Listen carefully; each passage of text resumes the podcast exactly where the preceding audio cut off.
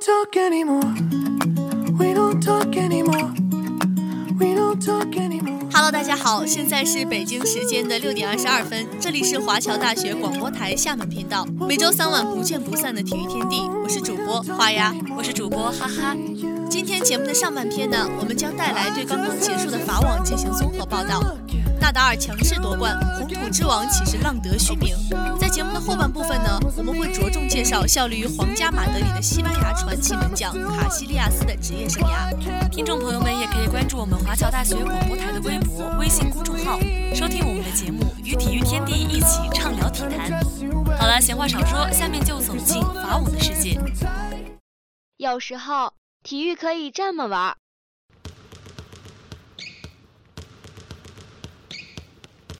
有时候体育可以这么玩。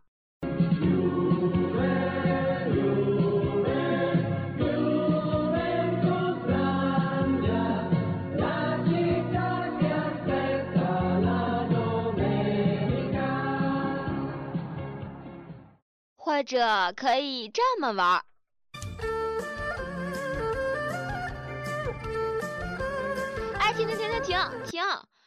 好像有什么奇怪的东西混进去了。哦，没事没事，只要有亮点，随便你怎么玩。接下来就是体育秀秀。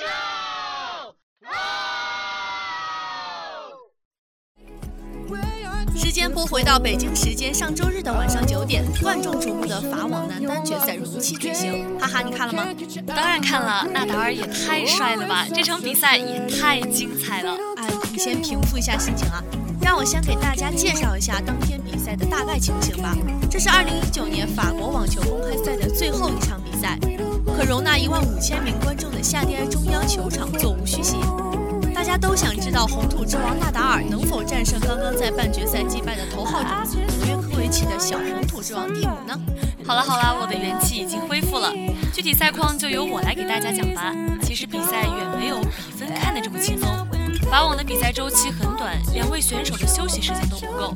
纳达尔每隔一天就有一场比赛，而蒂姆更惨。昨天苦战五局拿下德约科维奇，今天又要力战纳达尔。到比赛的后半段，明显都有点力不从心了。没错，但是前两局是真的很好看，双方真的也给我们带来了世界上最顶级的红土大战了。那是肯定的，这点啊从比分上就能看出来。第一局六比三，纳达尔先拿到了一分；第二局七比五，蒂姆扳成平局。这前两盘简直就是在神仙打架呀！对对对，看了比赛的人都知道，蒂姆的高挑球恰好抑制住了纳达尔的王牌正手，纳达尔的往前倒旋球呢，更是打得蒂姆直接竖起了大拇指。那作为年轻球员呢，这样尊重前辈，蒂姆的职业态度真棒。当然啊，蒂姆可是很多人心中纳达尔的接班人，他在去年的法网获得了亚军，在今年的红土赛季，他又接连在印第安威尔斯和巴塞罗那拿下了冠军。少年正是意气风发的时候啊！没错，不过面对之前十四届法网中十一次夺冠的纳达尔，蒂姆只能说是班门弄斧喽。再加上这一次的夺冠，纳达尔已经获得了十二次的法网冠军了，生涯的大满贯总冠军数也随之来到了十八个，网坛最强当之无愧啊！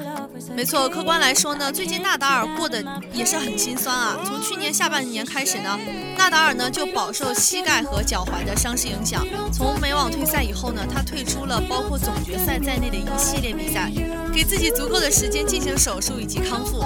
二零一九年年初的印第安纳维尔斯赛半决赛呢，纳达尔迎战老对手费德勒。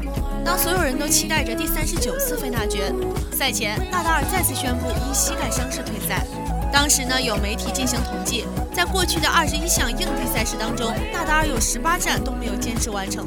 更有记者预测呢，伤病让他恐难再次捧得大满贯奖杯。还有费德勒的球迷认为，这是纳达尔状态不佳，故意逃避。一时间呢，全世界好像都在看衰他。没错，这些人真是要气死我了！网球运动员一个赛季这么多场比赛，还不允许人家因伤退赛了？大家似乎都忘记了曾经和现在。纳达尔为克服磨难的那些超乎常人想象的付出，对像纳达尔这样渴望竞争的人呢，看到他因伤不能参赛，真的很难受。硬地赛场的成绩欠佳，因伤屡屡不能完赛。二零一九年呢，在大家认为是他地盘的红土赛季，纳达尔却依然低迷。蒙特卡洛大师赛，纳达尔不敌意大利名将福格尼尼出局。事后呢，他自责地认为这是过去十四年里自己打的最差的一次红土比赛。在随后的巴塞罗那赛，纳达尔仍然没有恢复到最佳的状态，在半决赛当中不敌蒂姆。这也是在今年法网男单决赛之前，蒂姆有信心喊出有克敌制胜的经验和方法的原因。最终尘埃落定，纳达尔在输掉一盘后彻底觉醒了，连续两个六比一，纳达尔在一小时连拿两分，以三比一夺得了今年法网的总冠军。觉醒后的纳达尔真的惹不起啊！小吹小吹，这以后还可以慢慢的吹呢。本届法网还有很多的亮点值得去说。男单比赛前，女双也决出了冠亚军。中国金花段莹莹正赛赛不敌世界第一的梅拉德诺维奇，荣获亚军。是啊，两位小姐姐真的太可惜了。本届法网仅是段莹莹和郑赛赛的第二次合作，她们一路过关斩将，成功跻身大满贯决赛，书写黑马本色。决赛上的两位中国金花的表现啊，也是可圈可点了。二比六、三比六，中国金花们吃了进入状态慢的亏呀。那我简单的给大家复盘一下吧。双方开场后都表现不俗，顺利爆发，比分战至二比二后，中国金花主动出击，正赛赛一记高质量 ace 球拿到破发点，但赛会二号种子实力还是在的，持久战后成功爆发，比分被拉开到三比二。破发失败的中国金花心态显然受到了影响，在关键分上送出双误，被对面破发了。第一局也就这样输掉了。你可别说，这第二盘比第一盘更加可惜。在零比二落后时，中国金花稳扎稳打，连下四分实现回破。但是在四比一落后时，中国金花并未放弃，保住了两个发球局后，将比分追到了五比三。比赛悬念继续，无奈最后还是难以抵挡住新科女双第一的攻势，最终败下阵来。赛后的颁奖礼上，遗憾丢冠的段莹莹泪洒现场。她哽咽地感谢了国家队和家人的支持，在全场观众的掌声中捧起了奖杯。真让人心疼啊！这两朵金花才合作第二次，就一路杀到了决赛。他们所付出的艰辛是我们难以想象的。他们的表现赢得了在场所有人的掌声。中国金花继续加油！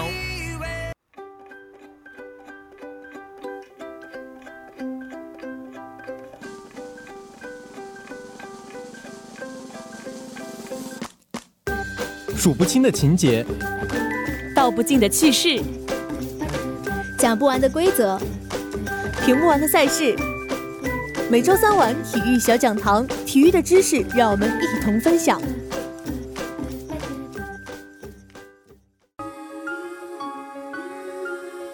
今天的体育小讲堂将给大家介绍下足球比赛中的守门员。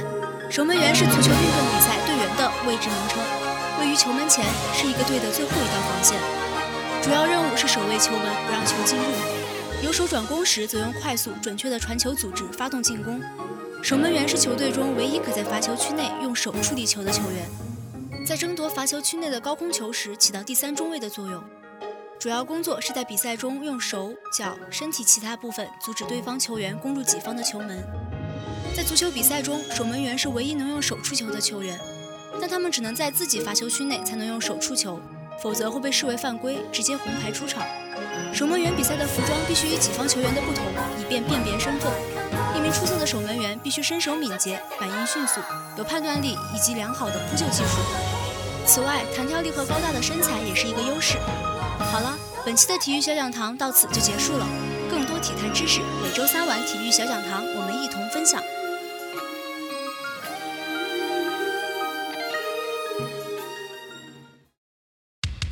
这里有全时段的体育资讯。马克西罗德里克斯，他最后一脚的大力射门，皮球击中了门梁，被弹进了网窝。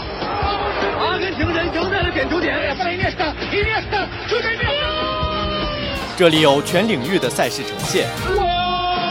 云德尔助攻卡罗拉斯中后卫在前点的头球后侧，三比零。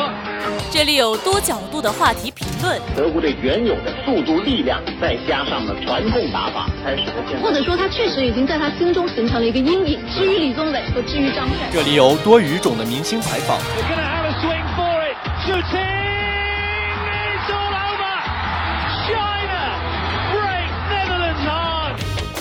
快速、全面、准确。汇聚最流行的全球体育元素，权威、深入、客观，分享最及时的热点话题评论。没错，这里是大话体坛，每周三晚体育天地，坚信体育带给你的力量。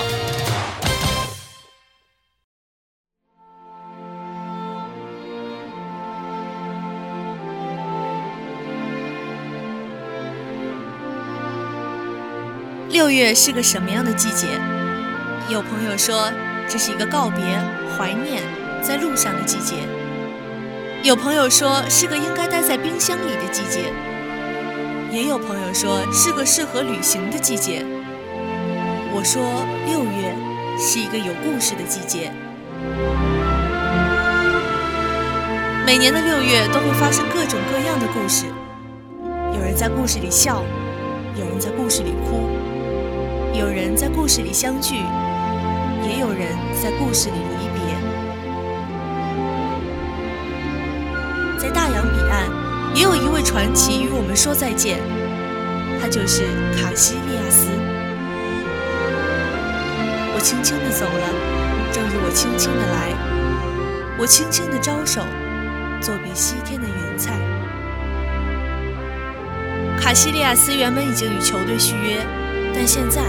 我们需要找替代者了。一则消息震动了世界足坛，葡超豪门波尔图俱乐部主席表示，卡西利亚斯将在赛季末退役。五月一号，卡西利亚斯在训练时突发心梗，被送入医院急救。这则消息牵动了无数球迷的心。提到卡西利亚斯，记忆中的他永远是那个身着白色一号球衣的伯纳乌守护神。是最忠实的马德里主义者，人们称他为圣卡西。仅仅一个“圣”字，他的伟大便已无需过多阐释。如今的匆匆离别，正如十七年前匆匆替补上场一样。起初，九岁的卡西利亚斯紧握着父亲的手，参加了皇家马德里俱乐部入队测试。震撼、胆怯、无措、迷茫，谁也没有想到，年幼的卡西利亚斯从上千名孩子中脱颖而出。他的名字也从那一刻起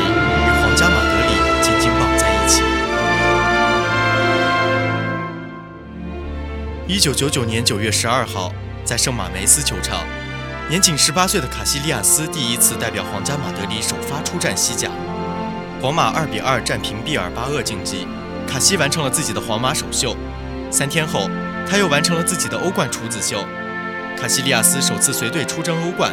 打满了十二场比赛，一路护卫球队进入决赛。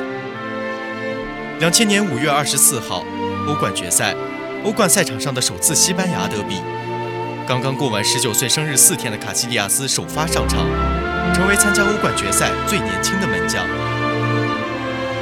面对黑马巴伦西亚，皇家马德里最终以三比零完胜蝙蝠军团，卡西几乎没有得到展现自己的机会。人们念念不忘的是劳尔的长途奔袭，却来不及注意一个年仅十九岁的少年，在登上欧冠之巅后失声痛哭。夺冠后的卡西长跪不起，他感叹自己的首座欧冠奖杯，这也是球队历史第八座欧冠奖杯。刚刚打上球队主力就登顶欧冠之巅，这绝对是梦幻般的经历。卡西利亚斯也因此成为欧冠历史上最年轻的冠军门将。十九岁零四天，该赛季他还被欧足联评选为最佳新人。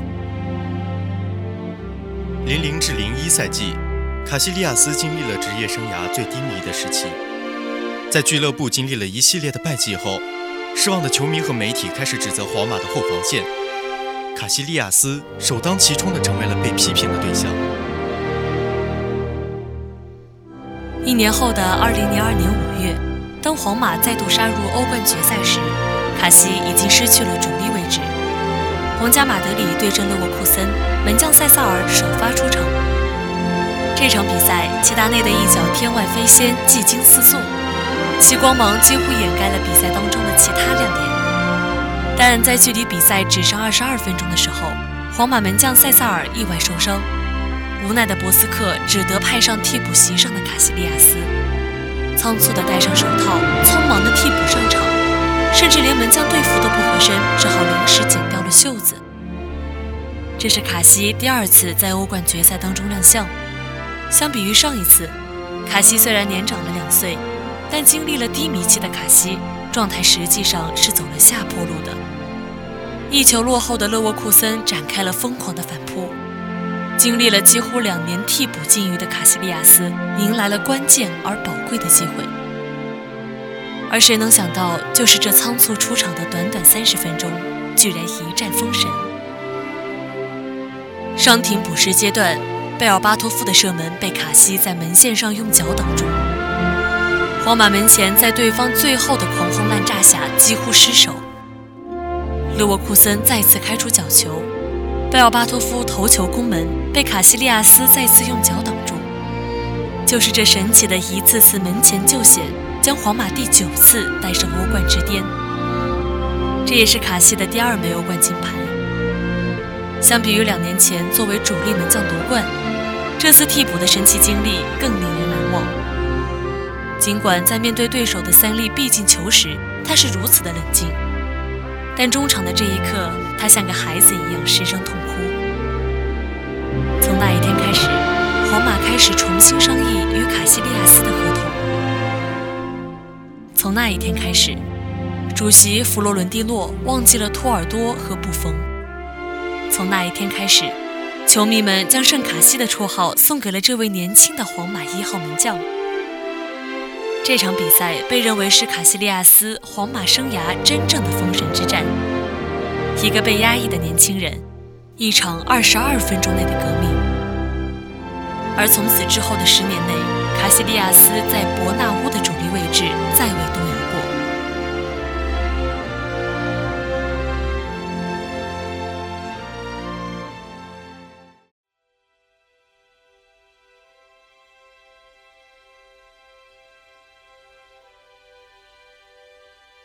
当卡西成为西班牙国家队的英雄，所有人都会明白，这一切都与眷顾无关，只因为他是卡西利亚斯。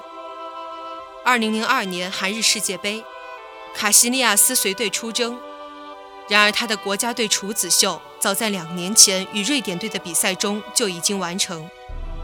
当时的首发门将卡尼萨雷斯不慎受伤，替补门将卡西成为了一号门将。二零零二年六月二十一号下午，爱尔兰在世界杯八强争夺战中带给西班牙队巨大的压力。若不是卡西扑出哈特的点球，斗牛士军团将在九十分钟后遭遇淘汰。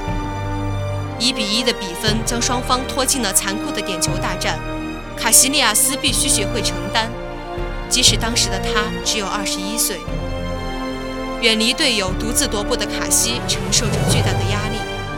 抬起头，他勇敢地走向球门，一粒、两粒，卡西利亚斯再次扑出两粒点球。他捍卫了斗牛士军团最终的胜利，三比二险胜爱尔兰的西班牙进入八强。而扑出三粒点球的卡西利亚斯一战成名。谁能想到，在四强之争中，西班牙队又遭遇与东道主韩国队的点球大战？可惜这次守护天使再也没能捍卫胜利。斗牛士们含恨告别世界杯，在劳尔的拥抱中，卡西告诉自己：“我们再来。”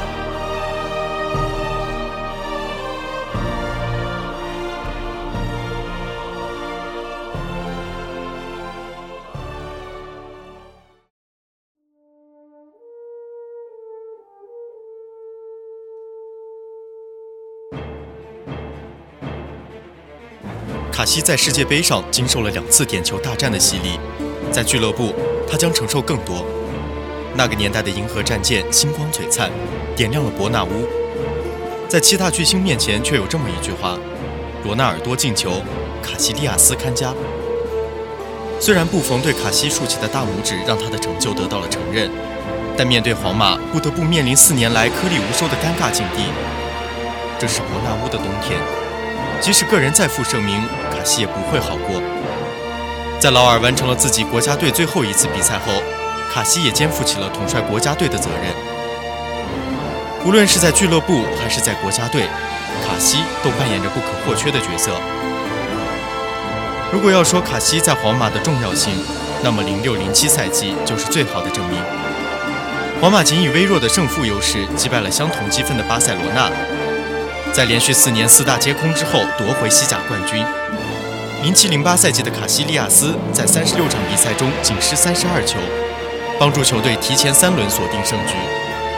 二零零八年二月，卡西和皇马续约到二零一七年，这在皇马几乎是一份终身合同，而这种合同俱乐部也只给过两个人，劳尔和卡西。零八年，作为队长的卡西参加了欧洲杯。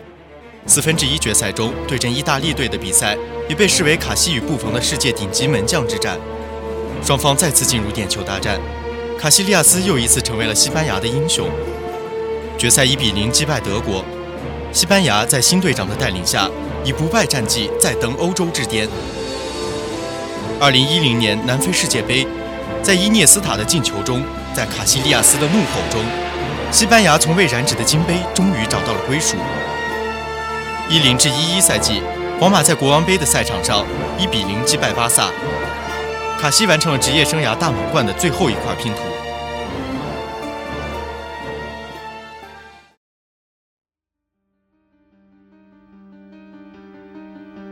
一一到一二赛季，穆里尼奥执教的皇马赢得了第三十二座联赛奖杯。星光点点的伯纳乌又怎会想到，这和谐的信号在半年后烟消云散？一二到一三赛季，西甲十七轮，穆里尼奥将卡西放到了替补席上。卡西和穆里尼奥的矛盾首次被公开化。年轻门将阿丹首发上场。第十八轮，阿丹吃到红牌，卡西替补上场。而一个月后，卡西意外受伤，十六分钟就被换下场，这成为了卡西皇马生涯的转折点。卡西养伤期间，穆帅签下迭戈·洛佩斯作为首发门将。而伤愈后的卡西仍坐在替补席上，即使穆帅下课后，这种局面也没有改变。卡西在替补席上度过了难熬的时光，在时隔两百三十八天后，卡西终于再次首发。而在仅仅十四分钟后，卡西与拉莫斯相撞，不得不再次替换下场。这个一三到一四赛季，卡西沦为了杯赛门将，但在少得多的比赛中，卡西依然发挥出色，成功夺得国王杯。之后的欧冠，皇马再入决赛，卡西仿佛又回到了黄金时代。六个月后，卡西首发夺得世俱杯冠军，而这也成为了他在皇马最后的冠军奖杯。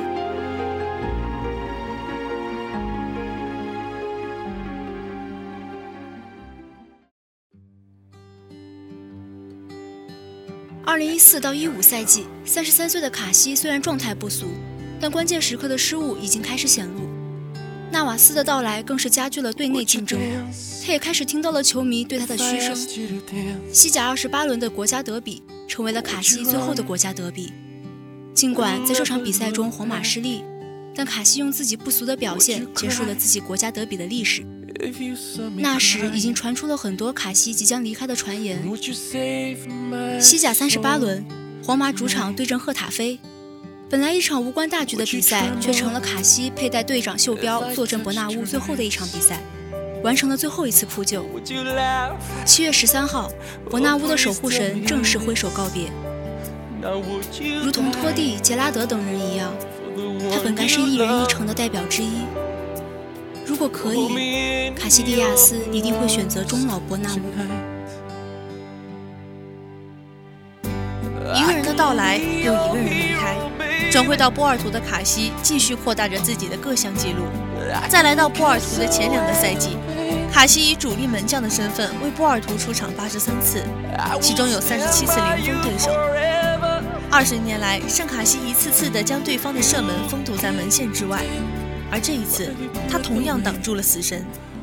卡西的心脏问题不会影响他的生命和正常生活，但是他接下来不能继续职业运动生涯了。原本期望在葡超一直踢到四十岁的西班牙传奇门将，因为心脏的原因，不得不在这个夏天脱去手套，换上一身西装，提前在波尔图管理层履职。他没有离开绿茵场，只是用另一种方式让足球出现在他的生命里。也许人未老去，但终究敌不过流年。时光匆匆，无情地带走了我们一些美好的回忆，难忘瞬间。依依不舍的人，铭记的事，留下痛彻心扉的遗憾和惋惜。然而，离别何尝不是开启一个新的轮回，一个即将到来的美好年岁？其实，离别是为了更好的遇见。借卡西利亚斯的退役，献给一五届的毕业生们，祝你们前程似锦，万事胜意。离别是为了更好的遇见，记得常回母校看看。本期是体育天地这学期最后一次节目了，感谢一学期以来大家的陪伴，让我们下学期再见吧。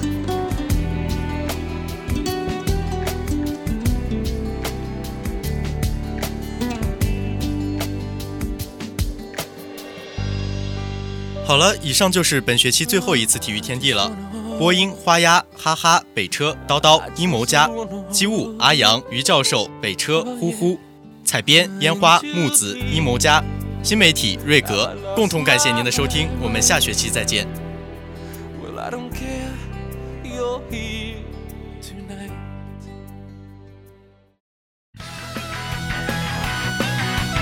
接下来是本周的赛事预告。女排世界联赛继续进行，中国女排将在今晚八点迎战土耳其，明晚八点则遭遇老对手美国队。女足世界杯第二轮重燃战火，首轮憾负的中国女足将迎来小组第二个对手南非队。欧国联结束，美洲杯又来了。周六早晨八点三十揭幕战，巴西将迎战玻利维亚；而次日早晨六点，阿根廷将上演与哥伦比亚的强强对话。另外，下周二亚冠联赛八分之一决赛继续进行。两支来自中超的队伍，广州恒大与山东鲁能将擦出什么样的火花？敬请期待。